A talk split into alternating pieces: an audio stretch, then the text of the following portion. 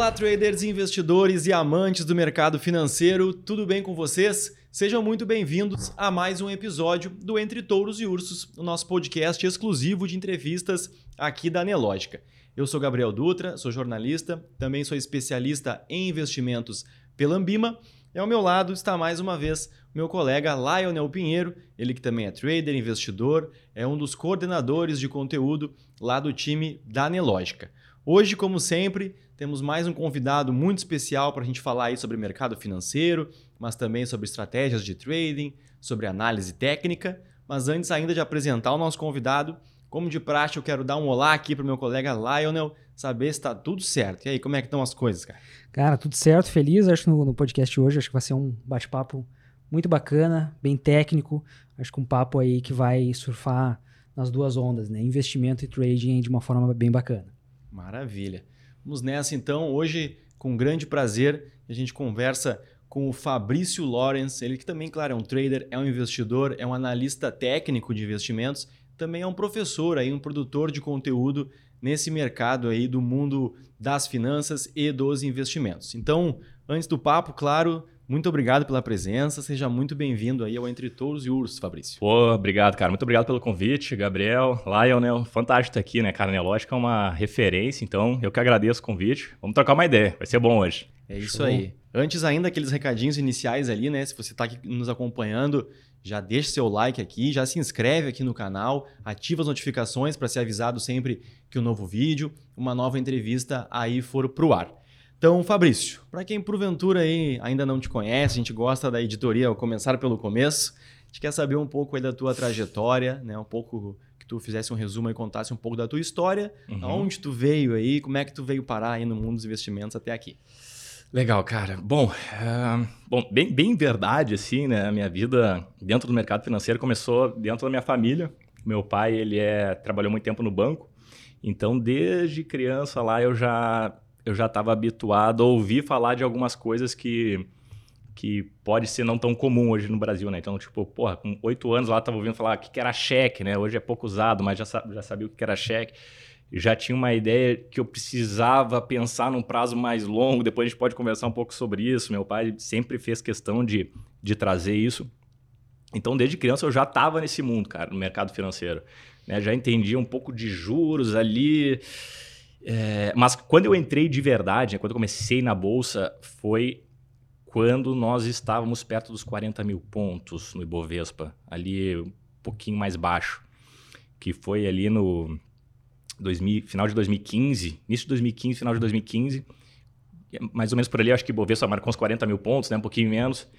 Selic a 14 e pouco, dólar explodindo, então comecei num, num, pequeno caos, cara, mas foi muito bom, foi um aprendizado bem legal ter, come, ter começado já num momento ruim da bolsa. Uhum. Porque a gente vai é, pegando nos momentos ruins uma cancha legal para aproveitar os momentos bons. Mas aí como é que tu começou a operar? Como é que tu realmente começou a entrar na bolsa ali? De que lado que tu veio? Já foi para análise técnica de uma vez? Como é que isso começou a entrar no teu dia a dia ali? Perfeito. Então, cara, assim, ó, foi meio aleatório no sentido de é, meu pai já vinha me, tentando me convencer a fazer eu entrar na bolsa há uns dois anos, e ele ficou, cara, vamos entrar, vamos entrar, vamos entrar. Né? É um, é um lugar que eu sei que tu vai gostar. Eu sou formado em engenharia, então ele viu estudando o número, caramba, ali. E, e, ele ficou nessa até que um dia eu, tá, cara, vamos embora então. Né? No meio da faculdade, eu, eu tinha uma empresa na época que eu, cara, sou apaixonado por empreender. Eu estava empreendendo, uma empresa de brownies. Durou cinco anos, hoje, infelizmente, não temos mais ela. Mas comecei ali. E aí eu estava focado na empresa e meu pai ali me convencendo, entrei. Meu primeiro trade foi do lado dele, né? Foi meu primeiro mentor. E foi no mini índice, gráfico de 5 minutos, clássico, né? E, cara, não entendia nada do que estava acontecendo. Foi um dia de alta que o mercado ficou é, senoidal. E ali eu tentei tirar alguma conclusão do que estava acontecendo, tentando achar algum padrão, mas, cara, não entendia absolutamente nada do que estava acontecendo. Mas foi no mini índice. Foi ali, gráfico de 5 minutos. Comecei já, é, é, é, como é que eu vou dizer, da pior forma possível, na minha, na minha opinião, né? Que é com um contrato alavancado, é, num gráfico curto, sem saber o que fazer. Tava na frente do, do computador ali, tá? E agora o que, que eu faço para ganhar dinheiro? Fui tentando ali analisar desse jeito. Né? Acho que a maioria acaba entrando assim dessa maneira errada, né? Mas, mas tinha noção já de que eu precisava pensar em juros compostos. Isso me fez até ter uma outra percepção depois. Comecei na renda variável, depois foquei para renda fixa e depois voltei para variável de novo. E teu pai já tinha uma noção ali, então, já, já também já operava, também já, já operava. Já tinha, né, a gente às vezes vê uma geração anterior à uhum. nossa ali, é difícil achar, né, quem já, já tem essa bagagem familiar assim. Pois é, ele exatamente. já ia por esse por esse meio aí. Ele já ia por esse meio, porque na verdade, cara, ele operava já fazia naquela época acho que uns 15 anos. E aí ele já tinha feito uns cursos, né? Eh, de pessoas que estão até hoje no mercado. E ele começou a me falar, cara, olha para esse pessoal aqui, esse pessoal é bom. Eu tô vendo que tu não tá conseguindo te achar muito bem, né? Porque 2015 não tinha tanto acesso ao YouTube. Uhum. Né? Eu não vou saber dizer se já tinha YouTube já tinha YouTube, mas acho que a parte uh, de trade, mercado financeiro, não era, muito, era né? mato. É, não, acho que não tinha o YouTube quase começou nada. a aparecer em 2007 ali, né? Mas, mas cara, conteúdo nem se compara. De... É, perfeito. Mais... Sim, conteúdo acho que não, nem existia essa época. Aí. E aí eu peguei uma apostila que ele tinha feito um curso de imersão, que ele tinha ido né, eh, para São Paulo fazer um curso de cinco dias, tentei ler ali, mas cara, é, é, por mais que é, eu estava fazendo engenharia de produção, né? Então eu estava habituado com fórmula, com cálculo, mas tipo, tu pega uma apostila crua, aquele Kendo, indicador, o caramba, Sim. cara, não sei o que, que é isso aqui, velho. Nunca vou entender esse negócio. E aí comecei a assistir. Eh, na época eu assisti o Stormer, o Leandro, fazendo ali a, a, os fechamentos de mercado, tentava entender o que estava rolando ali, mas foi, foi difícil, assim. É, aí, quando eu comecei a pensar, cara, eu quero de verdade isso aqui, e aí já tinha ali meu, meus 12 meses de mercado. Aí eu comecei a estudar de verdade. Aí eu comecei a ir para curso, livro e tudo mais. Isso em meio à faculdade ainda. Isso em meio à faculdade. E aí se formou. Aí o que, que aconteceu? Eu estava com essa empresa de brownies, né? Tirava uma graninha ali, botava na bolsa, tudo mais. E antes de me formar, é, eu percebi que, cara, come... começa a chegar perto desse formato, começa a pensar de verdade o que tu quer da tua vida, né? Uhum. Então eu, tá, será que eu continuo com essa empresa ou vou, ou vou seguir aqui meu coração? Porque aquilo me despertava o negócio de ficar operando. Eu ficava, é, todo dia era 5 horas o fechamento lá, 5 horas eu estava lá na frente do YouTube vendo o Leandro ou Stormer é, fazer o fechamento de mercado. Eu, porra, mas o que, que esse negócio tanto me chama aqui, né? E, e aí, seis meses antes de eu me formar, numa dessas transmissões da LS, o pessoal falou: Cara, tem uma vaga de estagiário aqui. Quem quiser, manda o currículo. E aí eu, puta, velho. A princípio eu não dei muita bola porque eu tava há seis meses de me formar e eu. Né, tinha, meus colegas já estavam lá, Gerdau, uh, John Deere, sei lá, Itaú, e eu, puta, vou, vou para estagiário agora, né, cara? E aí passou um tempo, eles continuaram anunciando, e aí no último dia, na sexta-feira, lá aparece coisa assim de, de destino, mas foi o que eu fiz. Na, na sexta-feira do último dia, até foi o Bis que falou, ele, cara, hoje é o último dia que a gente está recebendo currículo. Eu mandei. E mandei, e, e, foi um processo de conversa ali entre e-mails, em que no final das contas eu praticamente convenci os caras a me contratar. Legal. Eles, pô, meu, tu tem 26 anos, a gente tá procurando um cara de 18, 20 no máximo. Sim. E eu, cara, mas eu quero, eu quero, eu quero, eu quero. Eu já estava mais ou menos há um ano e pouco operando, mas de maneira amadora, assim, né? Por sorte, eu consegui ganhar dinheiro nos primeiros seis meses, mas já tinha entregue tudo. E, e aí acabei convencendo os caras e acabei entrando na LS e foi ali que foi minha escola mesmo, assim. Porque dali eu, eu pô, trabalhei do lado dos caras que já estavam há 15, 20 anos é, operando, então é, foi um processo fantástico de aprendizagem. Né? Quando eu tinha uma dúvida, eu batia lá na sala do Stormer, cara, como é que é isso aqui? Ele me explicava, barará. Então foi ali que foi meu primeiro passo, assim, de que, tá, eu quero isso aqui para minha vida ou não? Decidi que sim, pô, estagiário com 26 anos, meu, vambora. Sim. É isso que eu quero. Esquece o que os outros estão fazendo, faz o que tu quer e foi isso que eu fiz. Né? E ali começou um processo. Ali foi o início, eu achei que estava resolvido, mas na verdade foi o início do, do, da dor, porque, cara, é, é, até o cara começar a entender como o mercado funciona, até começar a realmente fazer algo consistente, mesmo ali, demora, cara. E nessa demora. posição que tu entrou, tu entrou já para fazer uma área de análise ou foi para parte dos cursos lá que eles ofereciam?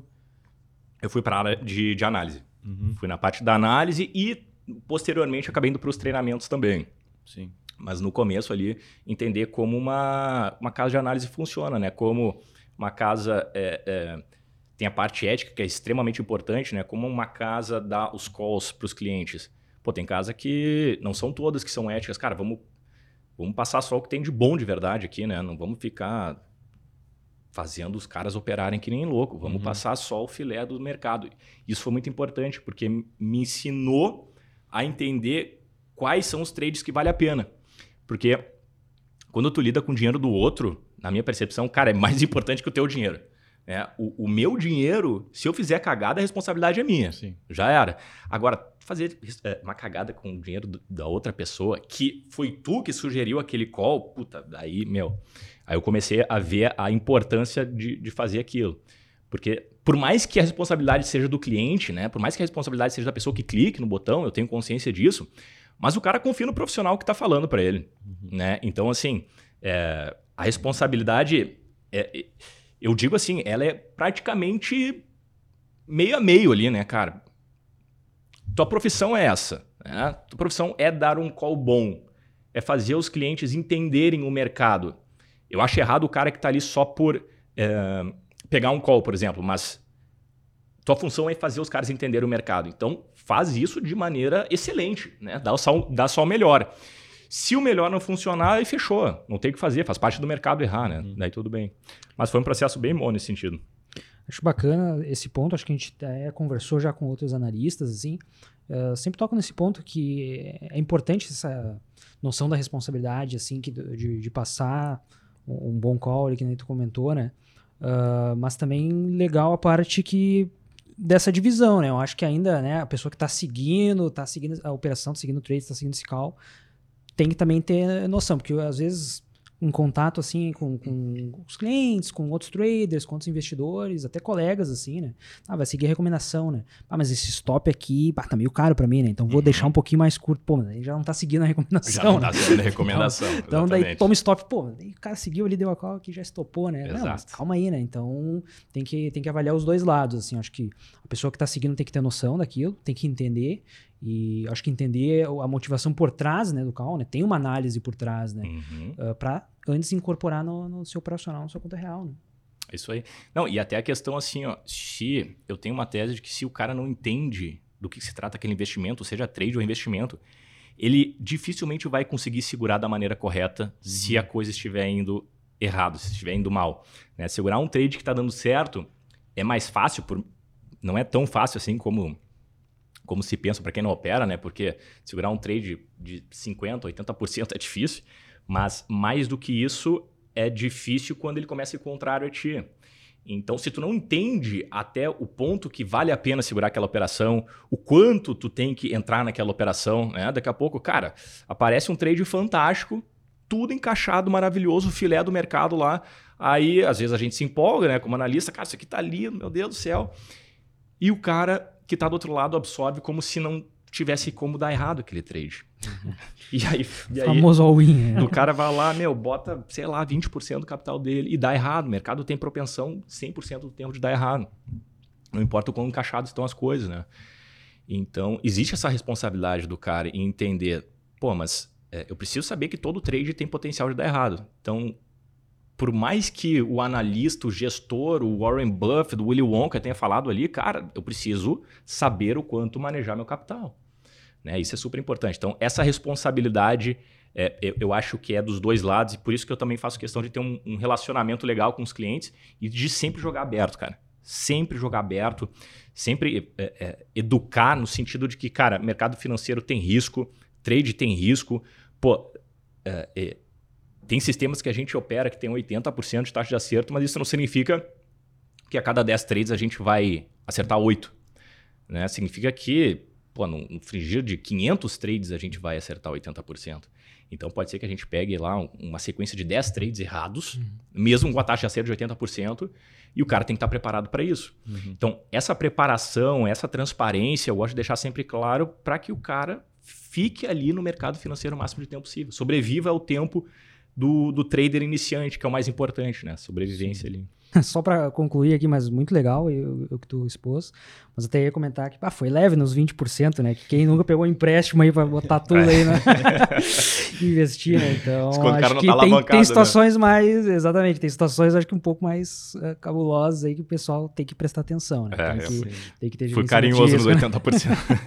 tu falou da quantidade de, de, de calls, né? A quantidade de, de trade, né? Às vezes o, o, próprio cliente pressiona a casa de análise, né? Eu já vi muito Sim. isso. O cara quer que a casa ofereça muito call. Ah, eu tô pagando a mensalidade aqui, pô, faz dois dias que não me manda um swing trade aqui, por exemplo. É. Mas é aquilo, né? Tem um analista ali por trás vendo aquela tela ali.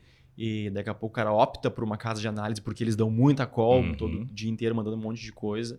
E não é bem por aí, né? Tem, tem é que ter alguma coisa que para em pé na frente dele ali, né? Cara, perfeitamente. Muito bem colocado, porque uh, o, merc o mercado de trade, especialmente falando, que é o de curto prazo, né? quando a gente entra num gráfico, cara, que seja o um gráfico de cinco minutos, né? Se eu estou com um mini índice ali na minha frente, eu tenho a percepção de que o mercado não vai entregar oportunidade todos os dias.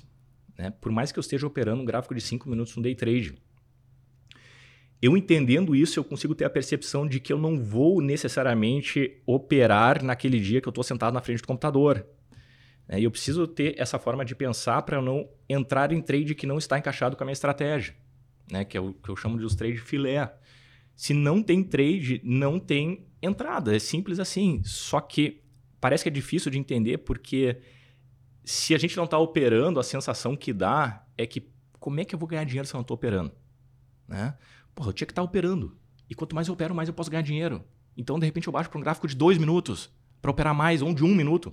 E é bem ao contrário, né? Eu vejo é, de uma maneira que quanto menos a gente opera, mais o potencial nós temos de permanecer vivo e ganhar dinheiro. Porque sendo mais exigente e operando pouquíssimos sinais, a gente vai selecionar só os melhores. Né? Então, isso é uma coisa que. É, é, essa questão parte da ética novamente, né? Adianta eu ficar empurrando o call, se não, se não tem algo bom? Não. Então, pô, vou explicar pro cara. Meu, não adianta te dar um call aqui. Posso te dar um call uh, horrível, tu vai perder dinheiro, tu vai ficar puto comigo, eu vou ficar puto comigo mesmo por ter te dado um call ruim, então todo mundo vai sair perdendo. Então vamos não operar hoje, que é um péssimo dia hoje, é o que tudo indica, assim, a gente olha os indicadores ali, né? Não vamos operar hoje e amanhã tem pregão e a gente volta aqui e, e, e, e se o mar tiver para peixe, a gente pesca, né? Então sem pressa e sempre com a transparência, né? Porque o cara entende, pô, se o, se o Lawrence está me falando que não tem trade, o cara é um profissional, né? Eu tô aqui aprendendo. Cara, ele, ele pode divergir de mim, obviamente. Eu quero que ele divirja, eu quero que ele debata comigo, porque, mas eu quero que ele entenda a minha visão. Entendendo minha visão e ele tomando a decisão dele, a gente está acordado. É isso. Sim. Né? Daqui a pouco o cara quer ah, preciso operar para ganhar dinheiro, mas daqui a pouco tu identifica um dia ali, tá, mas aqui hoje se tu operar, tu vai perder. Vai, vai perder, perder tu vai perder, tu vai passar naquele dia que tu não deveria perder e tu tá perdendo. Então no outro dia tu vai ter que fazer duas vezes o teu lucro, talvez, uhum. para recuperar um dia que tu não deveria ter tido prejuízo. Sim. O, o day trade, acho que ali, quando tu falou assim, meados de 2015, acho que em 2017, ali mais ou menos para cima, já ficou muito popular essa questão da meta diária, né? Sim. Eu acho que isso até é algo, fator psicológico. Pô, se eu tenho uma meta diária, eu tenho que bater, mas é que o day trade tu vai abrir e fechar uma posição no mesmo dia, não significa que tu vai operar todo dia, Exato, né? perfeito. Então não é daily trade, né? Exato. Então tem, uh, mas acho que até em conversas assim, o pessoal a gente identifica, né? Pô, tem minha meta diária tenho o meu limite de loss, algo, uhum. mas tá, é, é algo para tu não, não extrapolar limites, não é algo que tu é obrigado a fazer todos os dias de segunda a sexta-feira, os 20 pregões aí do mês, né? Perfeito. Então, às vezes, é o viés psicológico que a gente vê do, do acho que da trajetória de conteúdo que foi uh, espalhada né, no mercado financeiro. Cara, o, o mercado financeiro, ele tentei surfar uma época ali, não deu muito certo, tá? Mas deu para fazer uma analogia bem legal, porque eu fiquei uma, uns dois anos tentando e uma coisa que eu percebi no surf é que não adiantava o quão bem humorado ou disposto eu estava quando eu entrava no mar. Quem mandava era o mar. Se aquele dia o mar estivesse ruim, flat, que não tivesse onda, cara, não importa se eu tivesse assim muito afim de nadar e ficar de pé, não ia adiantar. Não tem onda. Né? Não tem onda, velho. E o mercado é igual, não adianta eu sentar a bunda na cadeira e tá felizão que eu ontem, pô, tomei um vinho com a minha mulher, né? Hoje eu vou operar que nem um Michael Jordan nas quadras e o mercado não dá trade. Então, assim, é, é, o mercado que dita as regras. Né? Eu gosto da ideia de fazer um manejo de, de meta para o prejuízo, né? especialmente no intraday, para o cara não se perder nos day trades. Assim, cara, 1% no máximo é o, que eu, é o que eu gosto de como regra. Mas limitar os ganhos eu já não gosto muito. Porque se aquele dia que o mercado está entregando, eu preciso extrair o maior lucro possível. Porque as oportunidades elas acontecem na menor parte do tempo e não na maior. Então, se eu estou identificando um dia fantástico, direcional, que é raro, mas tem, eu preciso, cara, é ali que eu vou acelerar. Aí eu acelero ali. Pô, pego uns 7, 8 trades, que para mim num dia é muito. Né? Normalmente eu opero ali 3, 4 trades no máximo. Então, então essa eu gosto de trabalhar não com meta assim fixa, né, mas com um direcionamento. Pô, o mercado tá ruim, não opero. Se o mercado estiver dando oportunidade e eu tomar uma quantidade de stops máxima, eu encerro meu dia. Pode ser que eu não esteja operando muito bem, pode ser que o mercado esteja dando sinais falsos. Então, eu gosto de estipular uma meta de prejuízo, não vou nem chamar de meta de prejuízo, né? um limite de prejuízo. Uhum. Mas se tiver bom, eu gosto de deixar rolar. Né? Operando sempre a parte da manhã, de tarde eu, eu, eu sou menos propenso a operar. Bacana. Eu tenho ouvido isso sempre assim, da, né, do, dos traders, que na parte da manhã ali é a parte que ele mais mais opera ali? Tem mais negócios, mais volatilidade? Por que, que de manhã que acontece mais a coisa ali? Perfeito. É, se a gente olhar ali, assim, tem duas respostas para isso, né? Objetivamente falando, a gente tem mais volume financeiro, mais número de negócios e mais volatilidade. Então, no período aqui, no, no caso do mercado é, brasileiro, né? Nós temos mais é, volume ali em torno das 10 às 13, na média, e mais volatilidade. Então, mais fácil de entrar nas posições e as posições se movimentam mais. Na parte da tarde já é bem mais difícil de a gente ter essa mesma volatilidade da manhã. Então é uma questão de melhor horário, né? Em virtude do mercado estar nos dando a liquidez e a volatilidade. E por causa disso, inclusive, é, eu li um artigo dos Estados Unidos bem, bem interessante, tá? onde eles fizeram um, um estudo com os day traders e viram que uma das principais características em comum dos vencedores é que eles só operavam na parte da manhã. Né? E, isso explica uh, a questão do porquê que é melhor de manhã, liquidez e volatilidade, mas eu acho que explica também o fato do cara estar tá com a cabeça mais fria. O cara que opera de tarde, eu acho que ele talvez esteja no prejuízo em parte da manhã, uhum. aí está tentando buscar o prejuízo, já não está com a cabeça boa. o mercado já não dá é, condições boas, né? não tem tanta liquidez, volatilidade, então eu evito operar bastante, cara, na parte da tarde. É assim, sei lá, 5, 10% é na parte da tarde. Boa.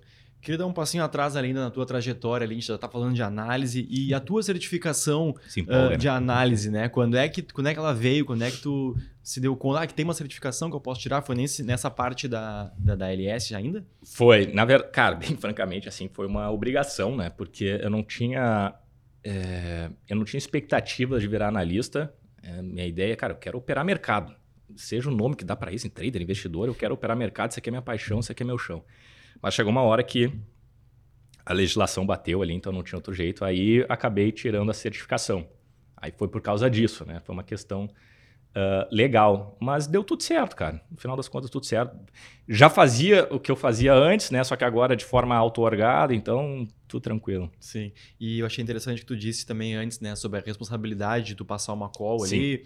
Por mais que o que o camarada tem a sua parcela também de, de responsa ali, é a tua call, mas enfim, por mais que esteja respaldado né, por, por lei, por certificação ali para poder dar uma call, também tem a tua imagem, né? Não adianta tu, tu passar algo, aí automaticamente o mercado vai te selecionar ali, ah, esse cara tá passando, tá errando tudo, então tem essa questão também do, do bom profissional, do resultado, né? Enquanto é isso. Exatamente. É, uma das questões de, de ser analista é que tu tem que estar a par das questões éticas, né? Então, tem uma parte da prova lá que ah, o que que tu pode fazer e não pode eticamente, não é contra a lei. Mas, cara, é, eu sempre pensei que não é, não é um papel que vai te dizer se tu é ético ou não, né? Vai ser teu comportamento. Então, é, antes disso já acontecia isso, né? Naturalmente, tendo ali o certificado ou não, eu já tinha a responsabilidade do meu próprio nome. É o que eu Sim. dizia, cara. É, Pô, se eu fizer os clientes errarem aqui um monte de vezes, eles vão ver, cara, esse cara não opera bem. Para que, que eu vou seguir ele? Então, eu me sentia na responsabilidade de passar o melhor para os caras, independente da certificação antes, né? Uhum. Essa ideia que tu comentou perfeitamente. É E tu falou ali da engenharia também, né? Eu percebo bastante gente da engenharia que acaba Sim. indo para o mercado. Eu queria saber de ti, assim, se é questão dos números, se é uma simples aptidão da matemática, por que, que o pessoal da, da engenharia acaba também se apaixonando pelo mercado, ou se tem alguma coisa que tu consegue ligar ali, essa coisa mais lógica para aplicar? Olha, da minha parte, eu vou te dizer assim, ó, na engenharia a gente vê muita derivada, muito, muito cálculo que tem fórmulas né, que são um pouco mais complexas. A ligação que eu tive com a engenharia foi quando eu fiz um curso e vi que o mercado ele precisava de uma estratégia, uma estratégia uh, uh, objetiva, né? Que a gente podia quantificar em, em uma fórmula, para mim pareceu mais uma cadeira da faculdade. Uhum. Então eu, pô, cara, entendi isso aqui. É, é isso que eu preciso fazer para ganhar dinheiro? Então, é, ao invés de botar nos livros, eu boto no mercado. Então teve essa ligação, foi legal isso. Né? Eu fico pensando que talvez uma pessoa que não tivesse essa relação com os números e encontrasse aquela metodologia ali, mais quadradinha, né? Talvez possa ter alguma dificuldade. E aí se sinta assim, puta, não, cara, não, como é que eu vou entender esse negócio? Parece uma coisa muito distante, né? Então, esse link da engenharia, matemática, física, tem muita gente também, né? Eu acho que acaba sendo um dos porquês. Mas, cara, eu, sempre gostei muito de número. É, eu tive que me aprimorar, inclusive, com a relação das pessoas, porque eu entendia muito mais de número do que pessoas. Claro, isso quando a gente era criança, mas é, é, foi mais, foi mais é, fluido essa, essa, essa transição entre engenharia e mercado. Uhum. E aí, evoluindo aí na trajetória, na carreira, né? Uh, como é que chegamos até aqui, né? Como é que tu começou a produzir teus próprios conteúdos, desse, desse tempo aí da LS para cá, agora eu vou ter as minhas páginas, vou ter os meus cursos, os meus produtos. Como é que isso foi virando a, a tua profissão realmente? Perfeito. Da mesma maneira né, que a gente tem a responsabilidade de dar o call, a gente tem a responsabilidade de educar certo. Isso é uma coisa que, quando eu estava em processo de aprendizagem, era, uma, é, era algo que me preocupava, porque no momento em que eu escolhi alguns mentores para mim, eu precisaria saber se aquilo era de verdade, se aquilo parava de pé. Então, e a gente sabe que, infelizmente, o mercado comum não, não são todos que é, é, ensinam aquilo que praticam ou, ou que, de fato, é, existe uma ciência lógica por trás daquilo, né? Então, me preocupava muito em ser veracidade a, as informações que eu estava tendo, até porque eu ia colocar meu dinheiro ali.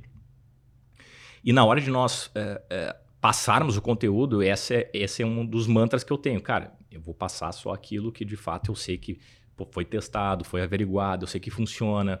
Né? Então, a, a, responsabilidade de dar um call ou uma informação, ela tem que ser a mesma.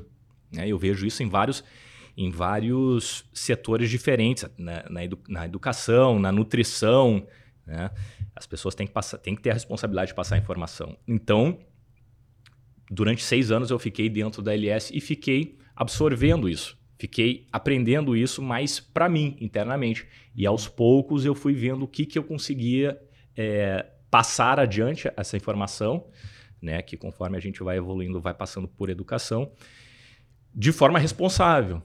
Né? Então, é, o fato de eu ter um cara, que é o Stormer, ali do meu lado, que já tinha passado por vários momentos ruins de mercado, né? que é onde faz os, os, os bons traders mesmo, e de ter esse acesso com ele, cara, o que, que tu acha disso aqui? Né? O que, que tu acha daquilo? Tem uma pessoa que é, me auxilia, uma pessoa que eu confie, que eu sei que está ali já há muito tempo, me ajudou bastante a saber que tipo de conteúdo seria interessante eu passar. Comecei lá dentro, né?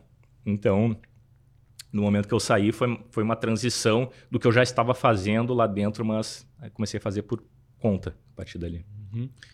Cara, uh, acompanho o teu conteúdo, assim. E sei que tu tem uma linha de um trade bem objetivo, né? Uhum. Uma análise bem objetiva. E hoje, acho que a análise técnica, ela começa... Eu, é, pode ser que eu esteja errado, né? Mas acho que ela começa, assim, uma leitura mais subjetiva, né? Que, pá, tem os padrões, ok, mas... Uh, quando a gente está aprendendo análise técnica, padrões gráficos, tu, tu, tem muita margem né, de subjetividade, uhum. né? E eu vejo o teu conteúdo, cara, é setup, estratégia, olha o candle, vê ali a sombra, vê isso, tem um gatilho. Uh, como é que tu, tu, tu, começou nessa, nessa, nessa análise técnica mais objetiva ou foi uma migração? Né? Como é que foi essa evolução uh, do teu operacional? Perfeito. Foi, é, é, foi exatamente assim, ó. Eu comecei com uma fórmula, Né? Eu comecei com uma estratégia muito objetiva, isso foi bom, porque eu entendi que ali era só mais uma cadeira de faculdade, então nesse sentido foi bom. E eu comecei conseguindo fazer dinheiro no mercado. Isso foi interessante também, porque eu conseguindo, eu, aplicando aquela estratégia e ganhando dinheiro, eu vi, tá, é isso que eu preciso fazer. Só que o que, que acontecia? Eu precisava estar na frente do computador. E eu via que aquela estratégia poderia ser automatizada. Então eu pensei, cara, vou botar no robô isso. Né? Então ali foi meu primeiro contato com, com robôs. É... Só que por alguns motivos não deu certo, tá? Uma questão ali da, da empresa mesmo, no meu caso. Tinha falhas na, nas ordens e tudo mais. E aí o que, que acontece? Dentro do mercado, para quem é apaixonado por isso mesmo, para quem é curioso, o cara acaba viajando pelas vertentes uh, de tempos em tempos. Então, pô, nos primeiros seis meses eu estava completamente é, objetivo, depois eu fui para robô, depois eu passei para subjetividade. Hoje, se eu tivesse que uh, responder para alguém o que fazer, eu diria, cara, começa pelo, pela parcela mais objetiva possível do mercado. Né? Começa com padrões que tu sabe que, pô, desses padrões aqui, 10 eu vou acertar, é, 8 eu vou errar, né? Tem a taxa de acerto, tem o payoff, tudo certinho. E depois tu pode ir para a parte subjetiva. Eu vejo é, as pessoas falando mal da parte subjetiva, mas na verdade é, o que, que eu entendo é o seguinte: quando tu vai aprender uma, uma nova atividade, é natural que tu saiba como ela funciona, né? as regras básicas, né? Pô, seja poker, basquete, qualquer coisa, vai alguém e te dá assim, cara, essas são as regras básicas. Tu fazendo isso aqui, tu vai conseguir jogar poker, tu vai conseguir uh, chutar uma bola, seja o que tu estiver aprendendo. É. Depois disso, é natural que a pessoa começa, comece a entender o seu perfil e comece a a, a dar seus toques pessoais. Né? Então, eu, eu, tinha um amigo que ele começou a pintar, pintar quadros, assim. E, cara, no início, o que, que ele aprendeu? O que, que o professor dele ensinou? As técnicas né, de, de geometria, de profundidade, de sombra. Isso aí, o professor, cara, isso aqui é o básico. Né? Tu tem que aprender isso aqui primeiro. Depois tu pode botar o teu toque. Aí não adianta um cara que está aprendendo a pintar já tentar fazer ali o, o, Michael Jordan, né? Não vai dar certo. Então ele primeiro precisa saber o feijão com arroz, primeiro ele precisa saber copiar uma receita de maneira perfeita, depois, cara, entendi essa receita, Aí ele vai dando os toques deles ali, né? Porque daí ele tem habilidade, competência para fazer isso. Antes ele não tem, tá completamente cru. Né? Então como é que tu vai inovar se tu não sabe o básico? Então primeiro aprende o básico, primeiro vai naquilo que tu sabe que assim, cara, isso aqui é, é, é, muito fácil de entender, é objetivo, funciona. E depois tu vai para a parte subjetiva de padrões complexos, alguma coisa assim. Isso que eu, isso que eu faria hoje, tá? se fosse começar no mercado. Pegando esse gancho aí de, de do básico primeiro, né? Já vou começar a sessão avisos e riscos aqui. A gente gosta sempre de, de, de pegar a opinião, claro. a opinião dos especialistas a respeito disso, né? O, o day trade o próprio swing trade é uma operação que chama atenção porque ela é curta, porque em tese ela vai te entregar um dinheiro rápido, fácil. Então é muito é, tentador para quem uh, quer entrar no mercado financeiro já entrar com os dois pés no day trade para uhum. ter uma uhum. renda rápida mês que vem. Uma renda então, extra. Queria, é, então eu queria ouvir a tua opinião a respeito disso. Qual é a porta de entrada do mercado financeiro? Qual é a porta de entrada dos investimentos, né?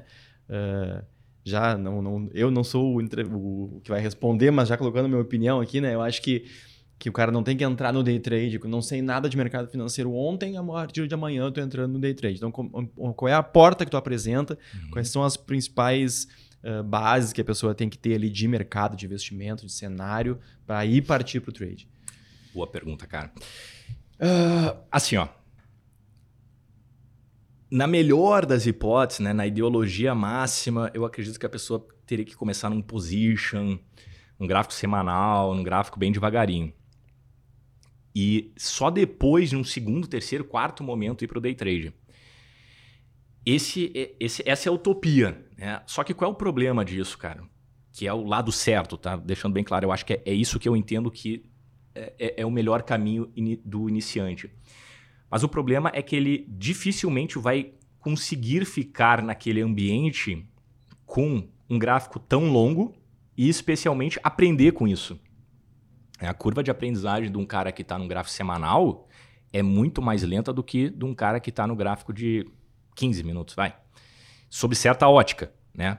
Tem o fato de que o gráfico de 15 minutos te dá feedbacks mais recorrentes do que o gráfico semanal, e teoricamente tu aprende mais rápido. Uhum. Mas tem a ótica também de que um gráfico de 15 minutos tu não consegue raciocinar o suficiente, não consegue pensar na tua estratégia como um gráfico diário ou semanal. Então, o que eu falo sempre é o seguinte, cara, é, começa pelo gráfico diário, que é o meio termo ali, né? É, entre um prazo mais longo e um prazo mais curto. E, paralelamente, tu pode fazer o day trade. Né? Eu sei que o day trade é um tesão, porra, eu gosto pra caralho de fazer day trade. Só que se a gente está falando de ganhar dinheiro, se é esse o teu objetivo aqui dentro, né, prazos mais longos, especialmente para quem está começando, costuma ser mais fácil de operar. A verdade é essa. Né? Um gráfico diário é uma barra por dia. Então, a gente tem que tomar uma decisão por dia. Né? E não operar é uma decisão. Uhum. Não operar é uma decisão ativa. Num gráfico de 5 minutos, cada barra é uma decisão ativa também. Né? Aparece uma barra e tu olha para ela e tu não quer operar, tu decidiu não operar. Só que imagina tu ter que tomar uma decisão a cada 5 minutos, cara. Né? Para alguém que está começando é muito difícil. Mal o candle se formou, o cara já tem que tomar uma decisão se aquela tendência está de baixa, está de alta, se é um candle comprador. O que está acontecendo com a média é muito mais complicado. Então, gráfico diário para colocar o teu dinheiro inicialmente paralelo a um simulador no day trade. É isso que eu sugeriria de início. Uhum. Cara, muito, muito legal, tá? Que, bom, eu sou um pouco mais do risco aí do curto prazo aí, né? Eu até iria sugerir pra galera até para acalmar os ânimos, né? Aquele negócio, né? o pessoal às vezes conhece day trade, quer, quer ir pro day trade, mas, cara, vamos lá, vamos com calma, né? O simulador acho que tá aí para o pessoal testar, fazer setup, analisar, estudar, praticar, conhecer a plataforma, né, enviar a ordem. Acho que o simulador é o maior aliado, né? O que, que é, o, o pessoal faz às vezes no simulador, né? Só faz uh, bobice, né? Às vezes não, não testa um operacional, não, não faz ou um backtest ou análise de situação, né? Coloca lá 50 mil contratos do dólar cheio e vamos ver o que número vai dar, né? É, sem, sem um treino. Né? Bom, eu acho que se usar de forma séria é uma uhum. baita ferramenta, Exatamente. né? Eu acho ferramenta que pode te encurtar uma jornada de aprendizado uh, com extrema velocidade, né? Se usada da forma correta, né? E daqui a pouco eu até sugiro pro pessoal, né? Passando agora uma dica em cima, né? Coloca algumas metinhas no simulador, né? Uhum. Se daqui a uhum. pouco tu conseguir um financeiro dentro do simulador, pô, daí abre uma conta real, bota um dinheirinho, vai testando, vai evoluindo. Né? Então, acho, acho bacana. Acho que não concordo em começar cru assim também no day trade, né? Eu acho que estou com o Duto nesse sentido, mas uh, também instigo o pessoal a praticar, né? Conhecer uhum. um pouquinho. Evento é melhor praticar e conhecer o day trade no simulador do que daqui a pouco cair de cabeça Cara, e, e, ver o que acontece. Né? Assim, ó, quem quem tá lá dentro no day trade, né? Quem quem tá operando lá para fazer dinheiro, os caras não estão para bobeira ali. Então chega um, um, maluco com um mês de experiência de day trade, cara, esse cara vai ser comido pelo mercado. né? Sendo bem verdadeiro, é essa, é essa é a verdade, sim. Talvez uma exceção lá de um, um, um cara lá de 1%, mas assim. Então, é normal isso, né? É normal essa curva de aprendizagem de qualquer atividade. E no mercado de trade, essa curva de aprendizagem, ela, cara, tu pode ter ela com dinheiro fictício ou verdadeiro, com mais ou com menos. Então, o cara que entende que o dinheiro, mesmo para trade, vai vir no longo prazo, ele não vai se preocupar em ficar um mês no simulador. E o simulador é uma baita ferramenta, cara, uma baita ferramenta, só que tem que ser usada da maneira certa, que nem tu comentou. Né? Se o cara entra lá com 50 dólares, com 50 contratos do cheio e depois opera um do mini índice, não vai casar, né? Então faz do treino exatamente aquilo que tu faria na conta real. E aí depois essa transição, ela se torna muito mais fluida.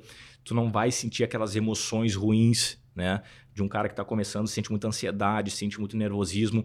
Porque se tu ficar um mês ali no simulador, dois, três meses que seja, tu te acostumar com aquele ambiente, depois, para ir para conta real, se tu tá fazendo tudo certinho, cara, é um botão, né? E hoje em dia, porra, o Prost permite isso, não era assim, não foi sempre assim, né? Hoje tem essa ferramenta fantástica, mas não foi sempre assim.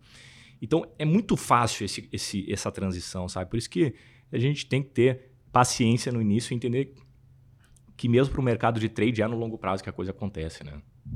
Exato. Uh, Profit, bem lembrado, né? Quem está nos acompanhando aqui, o link para fazer o teste grátis do Profit vai estar tá aqui na, na, descrição. Mas, né, termina o papo aqui, acompanha até o final, depois vai lá clicar no, no teu teste lá. E aí, momento skin in the game, assim, entrando no teu dia a dia, assim, as Sim. tuas operações. A gente falou bastante de day trade, ali nem tanto de swing trade. Quais são as operações que tu faz ali no teu dia a dia, independente ainda dos teus cursos, dos teus produtos, eu quero entrar nisso daqui a pouco, mas no teu dia a dia ali, o que que tu ainda opera, o quanto disso é o responsável pela tua renda, enfim, que tu falasse um pouco mais do teu, da tua atuação ali. Perfeito. Cara, então hoje eu tenho essa parte, eu tenho meu lado educacional muito forte, muito representativo, né? Então eu acabo é, optando por operações mais longas, né? Mas é, B3, ações, swing trade, eventualmente day trade em ações. É, hoje as ações ali é onde realmente é o meu chão. Né? Não não não estou mais tão preocupado em ficar fazendo trade todos os dias. Estou mais preocupado em pegar as melhores oportunidades. A gente já tem uma bela ideia de quando vai ser um dia bom, de quando vale a pena operar no day trade. Né? Então não são todos os dias. É, entendendo que eu quero fazer isso nos próximos 20 anos, tudo bem eu perder um, dois, três pregões, uma semana de pregão, tranquilo. Então, bem tranquilo, bem lento e também focando muito no longo prazo no sentido de investimentos. né? Eu tenho uma carteira de investimentos hoje onde 70% dela é destinado para renda variável. Estou naquele momento de, de mais apetite, naturalmente. Mas entendo que tem que ter a parte da renda fixa também, ainda mais no Brasil, segundo país maior é, juros real né, do mundo. Então, a gente tem que ter uma parcela, penso eu, no mínimo de 30% ali, que é o que eu tenho hoje.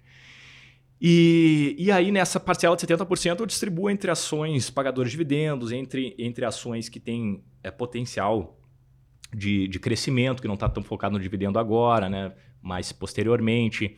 É, alguma coisa de small caps, mas, cara, majoritariamente na minha carteira são empresas já robustas, né? que, que, que têm uma inércia altista já há bastante tempo, é, que tem lucro nos últimos cinco anos, que tem no seu, no seu retorno é, sobre o investimento maior do que a Selic, né? idealmente até maior do que os 10% mesmo no momento de Selic baixo. Então, tenho algumas, alguns critérios para comprar essas ações que eu quero levar até ali meus 50, 60 anos, penso eu. Tá? Então, realmente são é, para prazos bem mais longos. E uso muito gráfico para isso, demais. Né? Não tomo uma decisão de compra sem o gráfico, mesmo se eu estiver falando de investimento. Então, vou para um gráfico semanal, olho um IFR 14, gosto muito dessa ferramenta para identificar as empresas que estão é, com melhor preço. Nem sempre a gente acha ações a preço de banana, né? Mas com o IFR 14 eu consigo ter um panorama do quão barato está aquela ação frente a ela própria. Né? Mesmo não olhando para indicadores fundamentalistas para tomar essa decisão. Então, uso o gráfico, cara, seja para fazer trade nos dois minutos do mini índice, né? Quando a louca lá tiver uma coisa muito boa, até com meus alunos ali, volta e meia a gente faz. No mini índice, nos dois minutos, é raro, mas volta e meia tem. Até um prazo mais longo, gráfico semanal, né?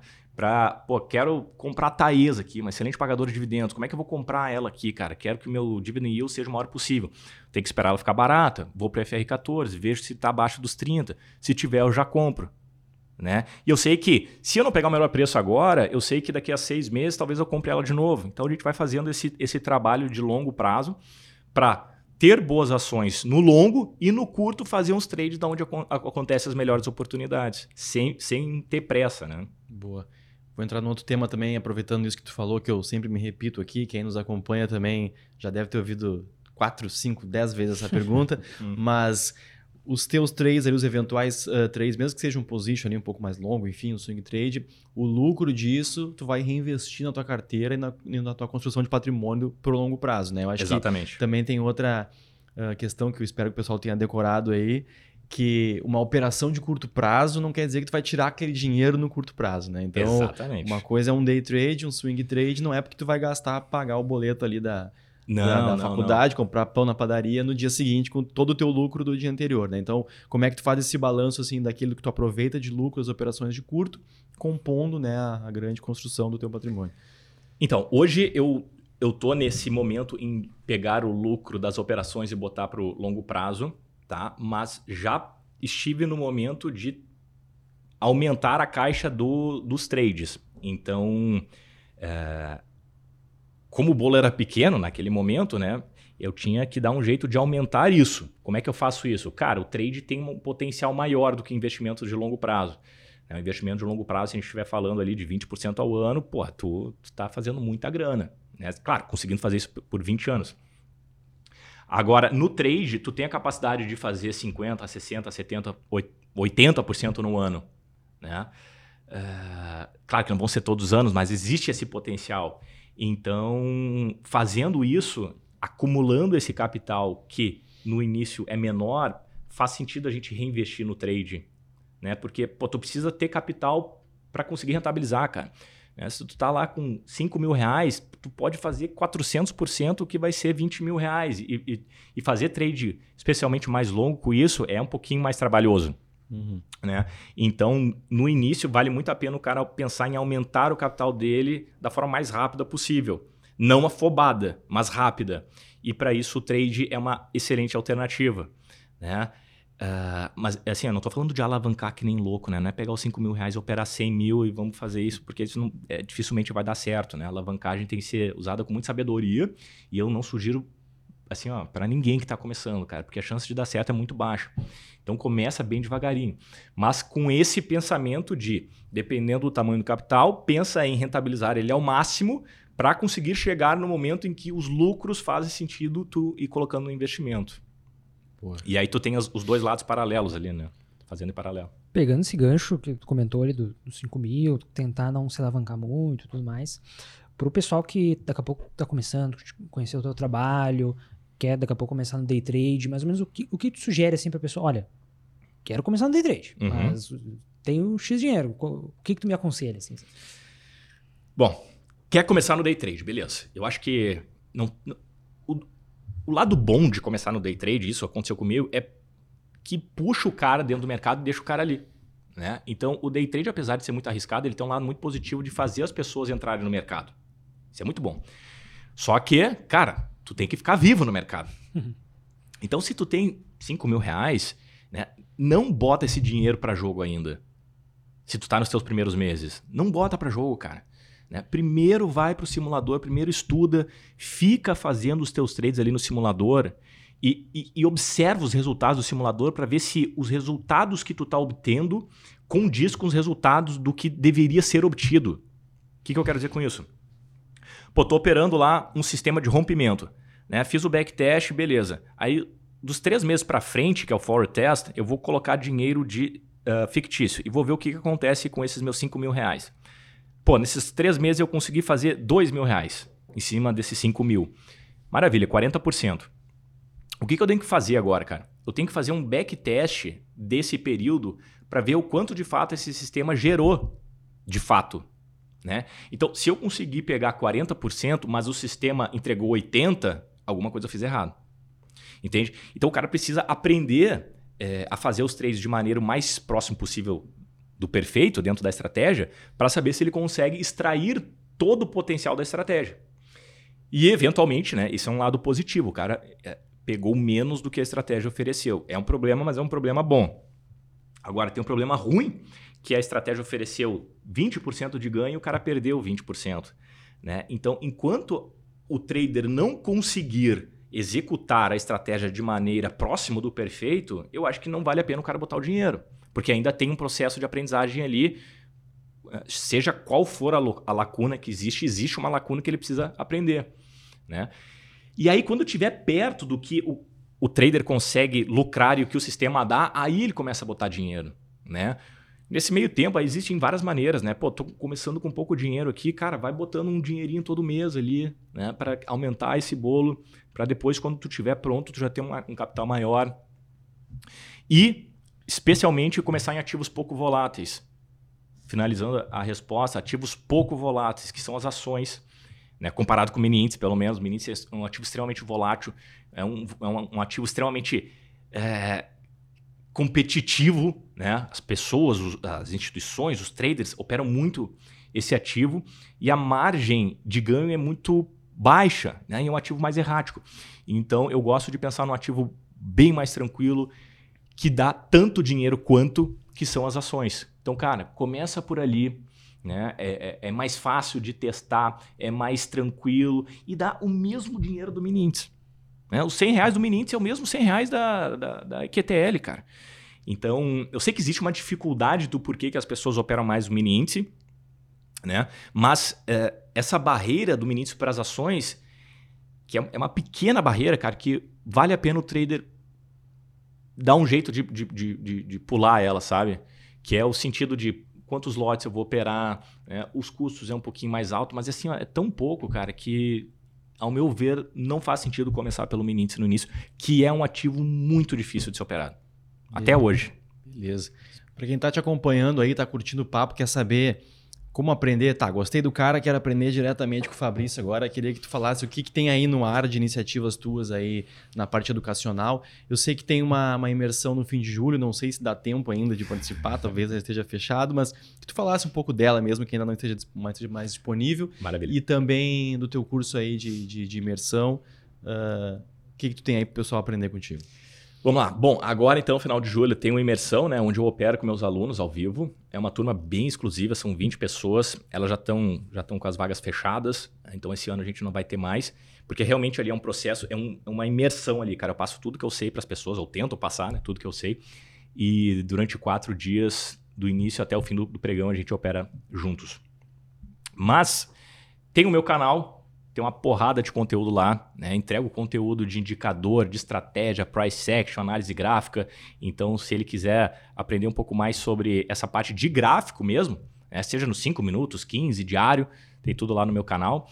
E o meu treinamento, né? Tenho um treinamento focado para day trade e para swing trade, onde ali eu, eu efetivamente ensino as minhas técnicas. São 12 estratégias para day trade, 6 estratégias para swing. Então ali eu pô, dou na vírgula pro cara o que, que o cara tem que fazer. É, cara, tem que entrar aqui, tem que estopar ali e tudo mais. Não é uma receita de bolo, mas é algo muito perto disso, porque existe ali um, o toque do, do trader, né? Então isso cada um vai desenvolvendo o seu. Mas ensino tudo pro cara nesse sentido. O que, que ele precisa fazer para começar a ganhar dinheiro no mercado. Legal. E tem um material também que o cara pode baixar, acho que eu vi no teu Instagram ali também, né? tem, tem um material, tem material. Tem, pô, tem e-books de como começar na B3, tem e-book de como começar no mercado internacional, né? Eu tenho também uh, eh, PDFs que eu disponibilizo para as pessoas estudarem. Tá no meu, tá no meu, no meu Instagram, tá lá. Uhum. A equipe deixou lá. E ainda falando da tua bio ali, eu dei uma investigada ali. A, a bio dele tem day trade, swing trade e scalping. Hum. Eu queria saber do, do scalping, que é uma, uma operação ainda mais curta né, que o day trade. Queria que tu falasse um pouco disso, se isso está presente no teu dia a dia, isso tu mostra isso nos teus cursos também, que tu falasse um pouco dessa estratégia aí, que é, acho que ela é menos falada aí do que o day e o swing. Perfeito, cara. O scalping, vou começar falando sobre ele assim, ó, o scalping é que nem o hambúrguer durante a semana, cara. A gente sabe que faz mal, né? A gente come a batata frita, a Coca-Cola ali, faz mal, mas é, é gostoso, cara. É bom. Né? Só que o cara tem que ter consciência que não dá pra fazer isso todos os dias, não dá para comer isso todo dia, senão tu vai ter um treco no coração. E o scalping, para tu ter um infarto, é dois toques também, porque é muito rápido as operações e especialmente muito difícil. Por muito tempo, eu não falava sobre scalping. Porque eu entendia que, cara, se eu não falar sobre scalping, eu não vou incentivar as pessoas a operarem. Né? Essa, esse, esse era o meu pensamento.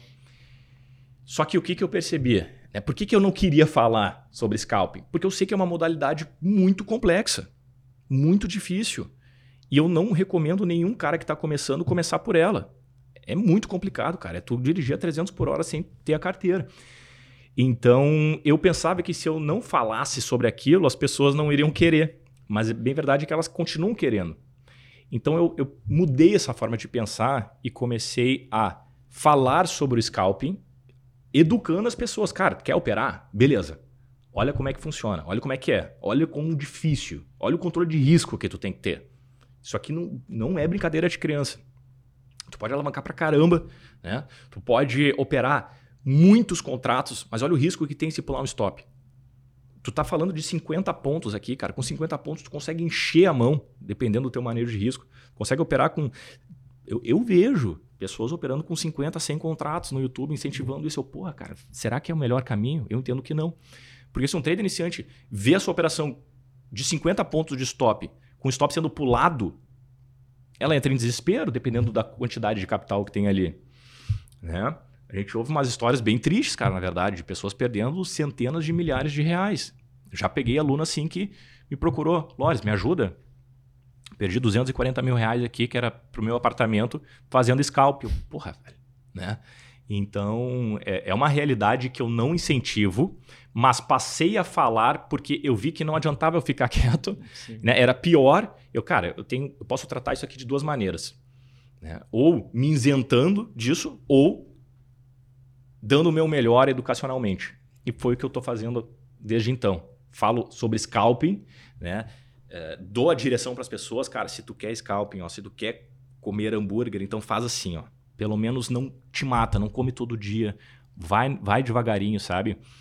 E, e tá dando certo. Tá dando muito certo, porque daí elas chegam para mim, puta, eu tava, tava operando scalp e já vi que não é bem assim. Já dei um passo para trás. Né? Se ela foi para um gráfico de 15 minutos day trade, já, já tá ótimo. Porque antes ela estava operando um gráfico de um minuto no mini índice, fazendo 200 operações por dia, cara. Não tem como ser sustentável isso, né? Eu quero que a pessoa esteja ali no mercado nos próximos 20 anos, porque eu sei que o mercado é um ambiente muito frutífero. Dá para fazer, cara, dá para mudar de vida dentro do mercado financeiro. Só que a pessoa só vai entender isso se ela permanecer lá. E o scalping é um moedor de trader, né? Então, uh, uh, se eu avisar ela o quanto antes isso, eu dou uma oportunidade de ela aprender e ficar ali por mais tempo e eventualmente mudar de vida, que é o que a maioria das pessoas querem ao entrar no mercado financeiro, né? Acho que o scalping é uma é uma tentativa às vezes de muitos traders de fugir da parte que eles não conseguem segurar um trade. Uhum. Entra na operação, tá indo bem, no, no, tá dando gain, tá tudo certinho. Ah, vou encerrar, né? Não consigo. Ah, perfeito. Daí o que acontece? Daí ele não, não alavanca tanto, daqui a pouco tá com. ganha pouco. Mas daí o que, que a gente. O outro comportamento, né? Segura no loss, né? A galera Segura vira corajosa no loss, daí perde muito. Não, vou pro scalping, né? Porque eu já ganho meu dinheiro já de cara aqui, né? Uma operação mais curta. Uhum. Só que o scalping, uh, mais alavancado ainda, não, não dá para ter margem para erro, né? Eu acho que Perfeito. gerenciamento de risco tem que estar tá 100% afiado e, e olha lá, né?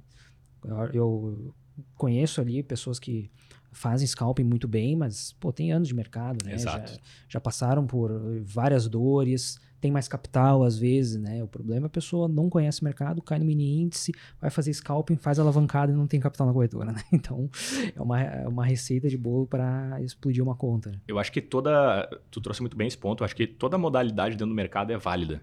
Né? A pessoa só tem que entender o risco que ela está tomando em fazer aquilo.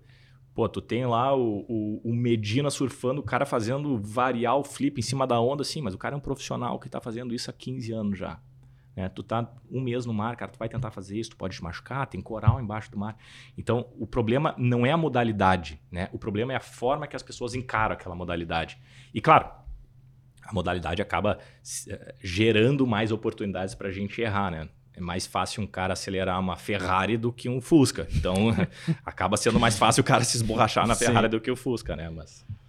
E falando dessa estratégia ainda uh, do scalping, assim, na, na prática, assim, né? o cara consegue aplicar uh, as mes os mesmos indicadores, as mesmas técnicas de, uma, de um day trade, mas num período mais curto, ou ela tem uma, uma outra técnica específica para isso?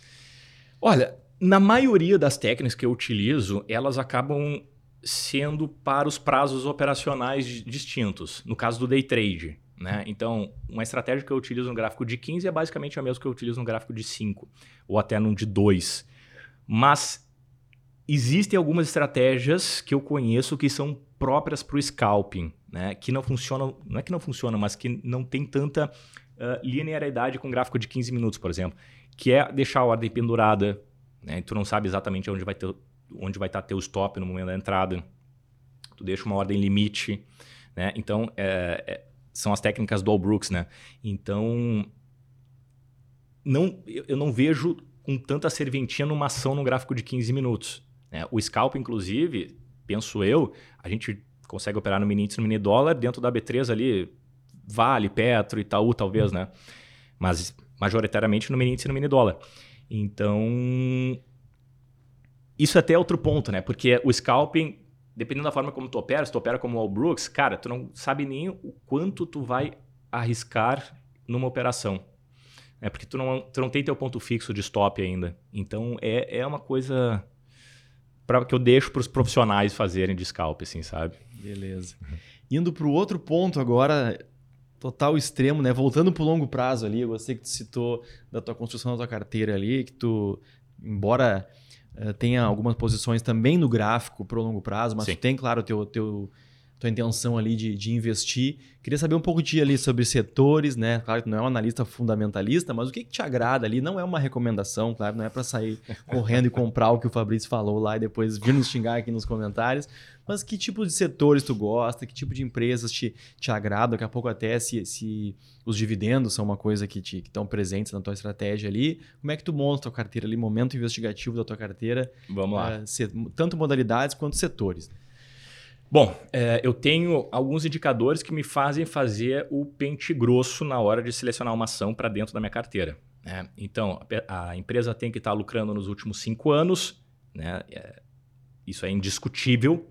Pode ter uma oscilação de lucro, mas ela tem que estar lucrando, uma empresa já uh, sólida.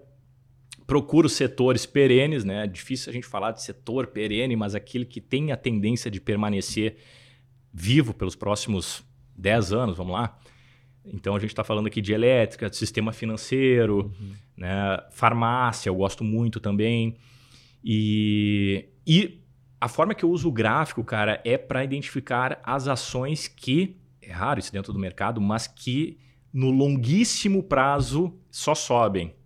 Né? Então eu boto um gráfico semanal, mensal e vejo qual é o movimento da ação de forma ampla. E isso é um, é um critério muito importante que eu utilizo também, porque dessa maneira eu, o preço reflete a realidade da empresa. Né? Se a ação nos meses estão subindo, por mais que tenha lá seis meses, 12 meses corretivo, mas no longuíssimo prazo ela está subindo, é porque os gestores estão fazendo alguma coisa certa lá dentro.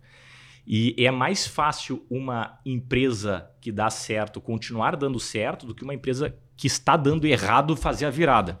Né? Então, eu não tenho na minha carteira empresas que estão caindo muito. Absolutamente nenhuma.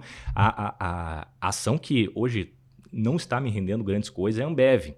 Né? Porque desde o momento que eu comecei a investir nela, só anda de lado. Faz uns 15 anos já que essa ação não dá nada, né, cara? Mas sigo investindo nela. Sigo investindo nela, porque ela é uma parte do meu portfólio para as empresas uh, de menor volatilidade, de maior valor, né? Ambev, Engie, pô, gosto demais do setor elétrico, cara. Engie, Equatorial, Taesa são empresas que já mais focado no dividendo, apesar de não ser meu foco, mas são empresas muito sólidas, né? Que tem tudo para esse setor estar tá aqui nos próximos 10 anos, tem todos, todos os indicadores fundamentalistas favoráveis não, não são empresas que se alavancam muito, não são empresas que uh, têm muitas dívidas, né? as dívidas acompanham o patrimônio. Então, cara, por mais que. Por isso que eu, eu digo que eu sou um cara conservador, mesmo tendo 70% em renda variável, porque eu procuro aquelas empresas que são muito boas. Né? E eu não espero. E aí, claro, tem um preço disso, né? Eu não espero ganhar 100% em cima de uma ação. O Itaú não vai subir 100% no ano. Muito difícil. Né? Mas subindo os 20% ao, ao ano, cara, tô assim, ó, felizão. Eu quero bater o Ibovespa. Tá? Desde o momento que eu, que eu comecei a investir, eu tô batendo o Ibovespa e essa é a minha preocupação. Não, não quero ganhar 80% no ano, não é que eu não quero, mas eu sei o preço que eu teria que pagar para ganhar isso. Né? Então não, não estou disposto a assumir esse risco, vou no mais tranquilo e vou, cara, devagar e sempre. Essa é a minha ideia. Isso aí, joga pro universo, não diz que não quer. É, não, exatamente. Cara, se o, se o Itaú fizer uma revolução digital e subir lá, né? Sim. Mas não é o que seria normal, né? E do outro lado, não sei se tu quer citar empresas ou só dizer setores, o que que tu prefere manter distância, né? O famoso corre que é fria ali, eu não quero, nesse setor eu não invisto, nisso eu não entro. O que que tu prefere evitar? Cara, aéreas com certeza, é, construtoras eu não gosto, assim, porque tem uma correlação altíssima com, ju, com, com a Selic, né, com juros, que no Brasil é muito complicado. Pô, a gente. Cara, quando eu entrei na bolsa estava 14%, aí na pandemia foi para 2% a Eles Selic. nunca mais 14%. Cara, nunca mais 14%. Nunca mais acabou, renda fixa agora morreu. Aqui. Cara, então assim, ó. É, porque o setor de construção, né, para o pessoal entender, o juro sobe, o setor de construção cai violentamente, tem uma correlação muito alta, inversa. Então, cara, é um, é um, setor muito cíclico, não gosto muito. Não gosto de siderúrgicas também. Gosto de operar siderúrgicas, isso é um ponto legal, porque às vezes as mesmas ações que é, são muito boas de operar no trade são muito ruins para se ter no investimento, na minha visão, claro. E vice-versa. Né? Ambev, cara, é uma empresa que eu tenho né, dentro da minha carteira. Mas operar Ambev, não sei se eu já operei esse papel na minha vida, cara, em questão de trade. Né? Não lembro a última vez que eu operei, porque não tem liquidez, não tem, aliás, volatilidade suficiente para se movimentar. Né? Então, então é importante essa distinção.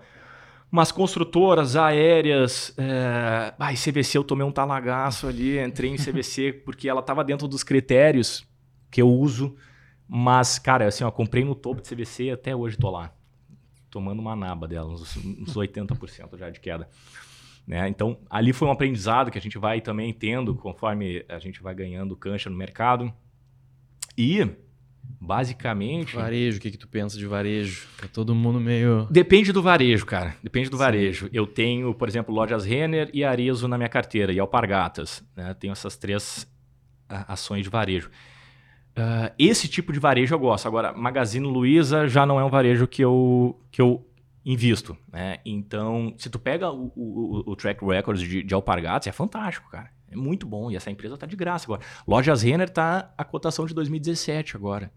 Né? Então, assim, o momento que está todo mundo falando mal de boas empresas, por mais que o setor está sendo penalizado, é bem verdade, mas é um, um momento bem interessante para a gente começar a considerar compras.